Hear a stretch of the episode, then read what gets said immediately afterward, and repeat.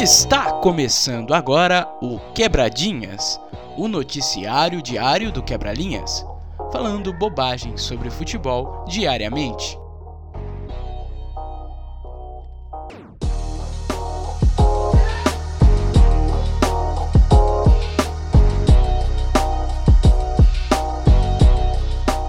Fala galera! Tananã. Fala galera do Quebralinhas, tá começando mais um Quebradinhas. Aqui quem fala é o Pedro Nunes. E hoje eu tô aqui substituindo o Iguinho. E para discutir esse dia que passou de muito futebol, né? É, como sempre, temos o escalado grande Rafael Fontes. Fala, Rafa. Hola, hola amigos, no hablen más nada, ¿qué pasa?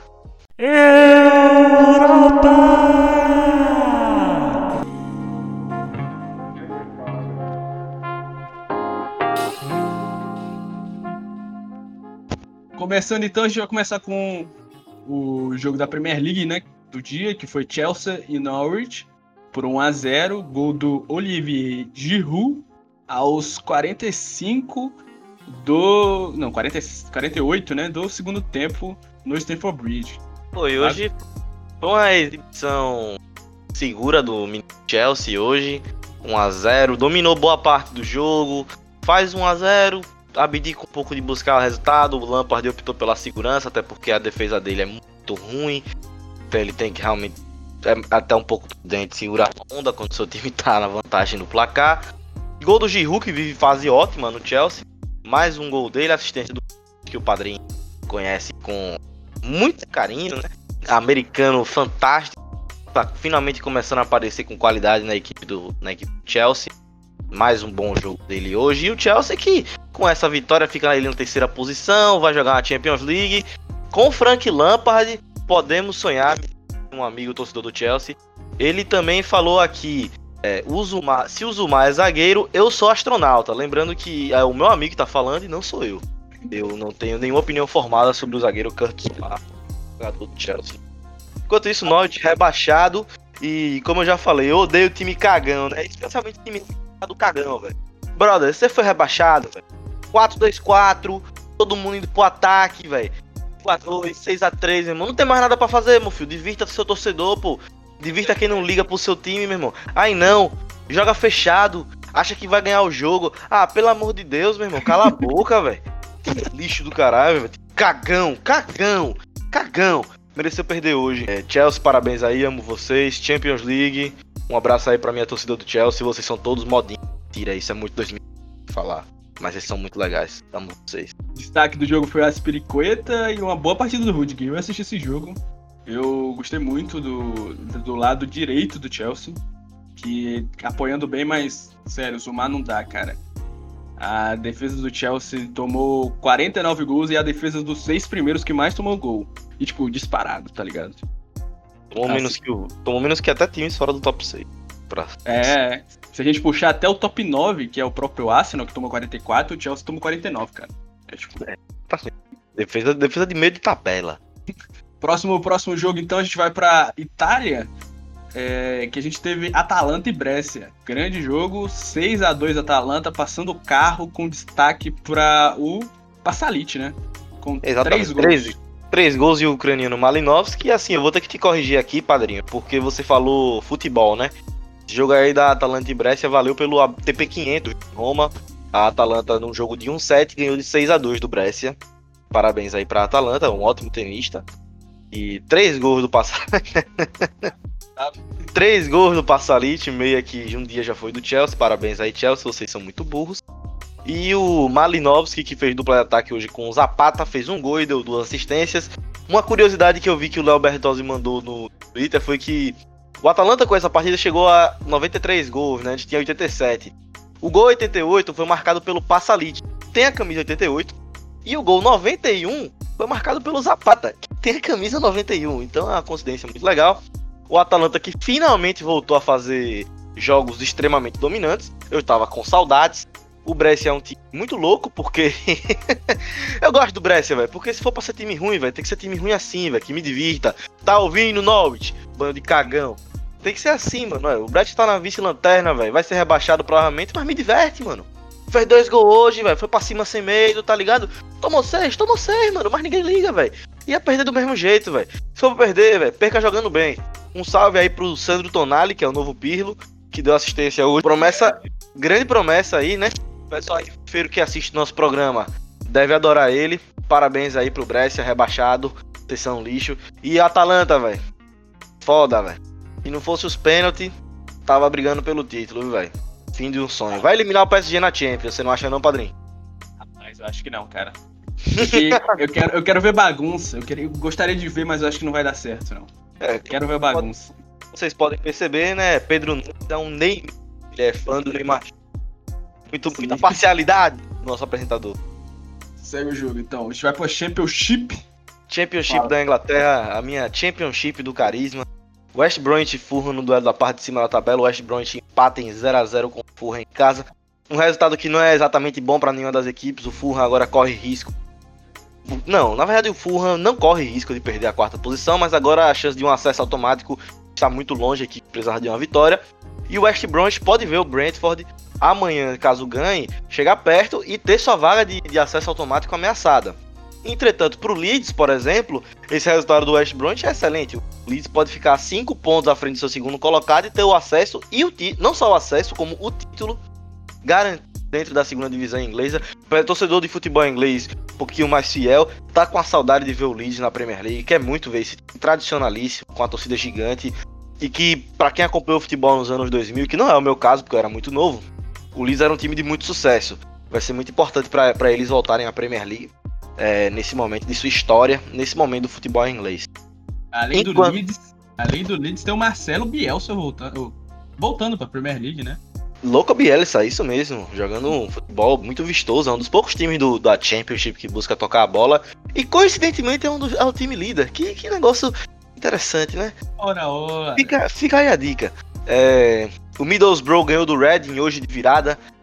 Com isso, fica longe do rebaixamento para a terceira divisão. Sim, senhores, o Middlesbrough estava brigando pelo rebaixamento, dado momento estava no Z3, mas agora fica 5 pontos do 22 colocado, o Hull City, que estava na Premier League até um tempo atrás e hoje tomou um dos placares mais inusitados que eu já vi na minha vida. Num duelo de ex-nomes de Premier League, o Wigan e o Hull City duelaram lá em Wigan e o time da casa meteu 8, 8, 8, Sense8 da Netflix, 8 gols, 8 a 0 em cima do City. Pelo amor de Deus.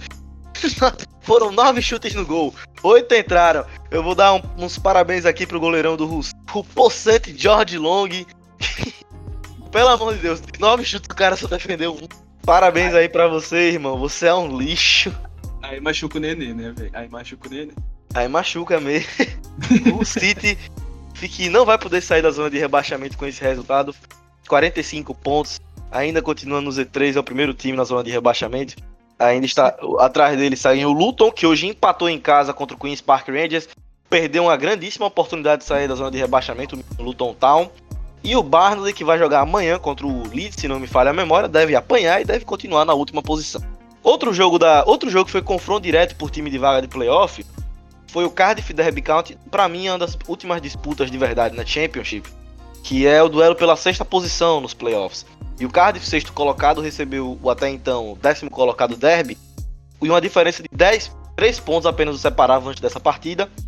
Entretanto, quem buscou a vitória hoje foi o Cardiff, abriu o placar com o Hoylett, Hoylett também, nome conhecido pro pessoal hipster de Premier League, já jogou no Cardiff, já jogou no Blackburn. O Derby empata com, com o zagueiro Jason Knight e no segundo tempo o Cardiff faz 2 a 1 O Derby que hoje tem o Wayne Rooney no seu time, né? Ele que, tá, tem, que virou o capitão e joga de segundo volante na equipe do Derby. Provavelmente não veremos o Wayne Rooney na Premier League. Esse resultado de essa vitória do Cardiff sacramenta as chances do Derby, que agora há 6 pontos, precisando buscar 7 gols de saldo de gol do Cardiff, ou seja, o time galês teria que perder os seus dois jogos, todas as equipes à frente do Derby e o Al-Swansea e Preston teriam que tropeçar muito para que eles pudessem almejar essa sexta posição. É muito difícil derby, muito difícil mesmo. E infelizmente não vamos ter esse canto de cisne do Wayne Rooney na Premier, pelo menos só que o Millwall, que também está na briga pelo acesso, ganha do tradicionalíssimo Blackburn Rovers por 1 a 0. O Millwall que tem, tem sido bem notório como um time extremamente defensivo, até por isso seu desempenho em casa tem sido mais decepcionante do que seu desempenho fora de casa. E conseguiu uma vitória de 1 a 0 placar mínimo, fez o gol e se segurou em cima do Blackburn, Blackburn que também tava correndo ali por fora pela sexta vaga, agora fica a 7 pontos do Cardiff, as chances são impossíveis quase, eles não têm mais chance dentro do campeonato de buscar essa, essa vaga no, na, na Championship, e o, e o Millwall que continua ali na cola do Cardiff, tá a dois pontos apenas do time galês, conseguiu uma vitória importantíssima, nessas próximas duas, nessas duas últimas rodadas, vamos ter vários momentos tensos.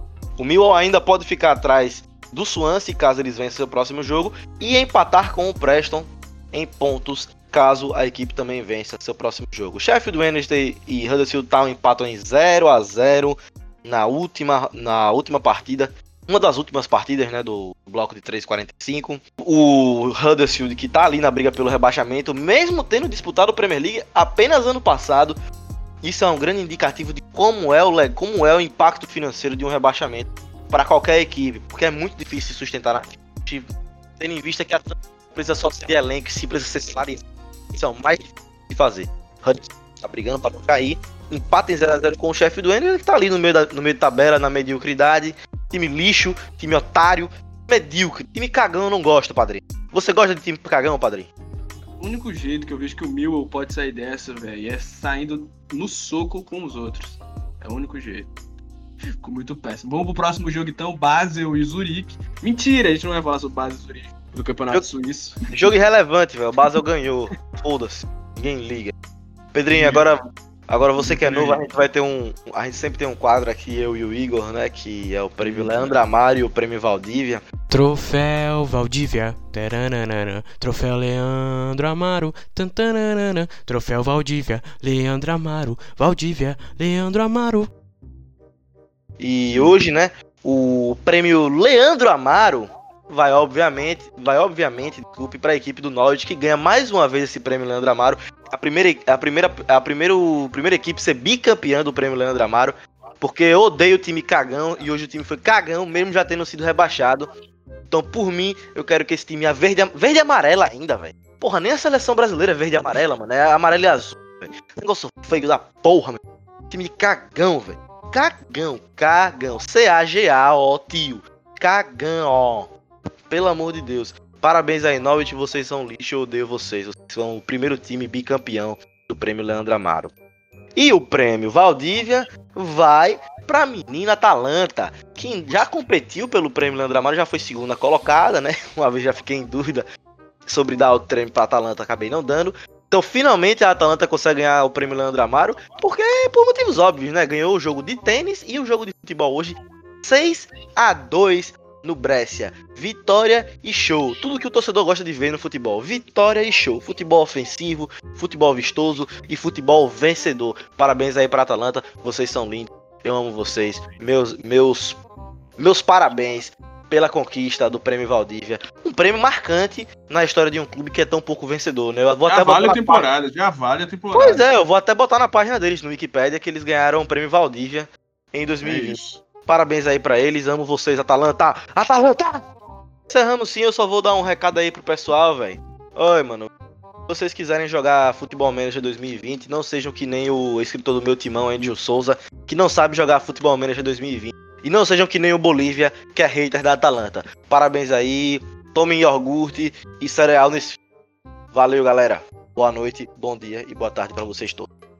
Valeu, galera. Vai terminar mais um Quebradinhas. Não esquece, de, não esquece de curtir, compartilhar nas redes sociais e seguir os próximos projetos do Quebralinhas aqui no feed, no YouTube, no Twitter, onde mais pode existir na, na vida das interwebs. Certo? Muito obrigado por acompanhar a gente. Valeu, tchau, tchau, galera.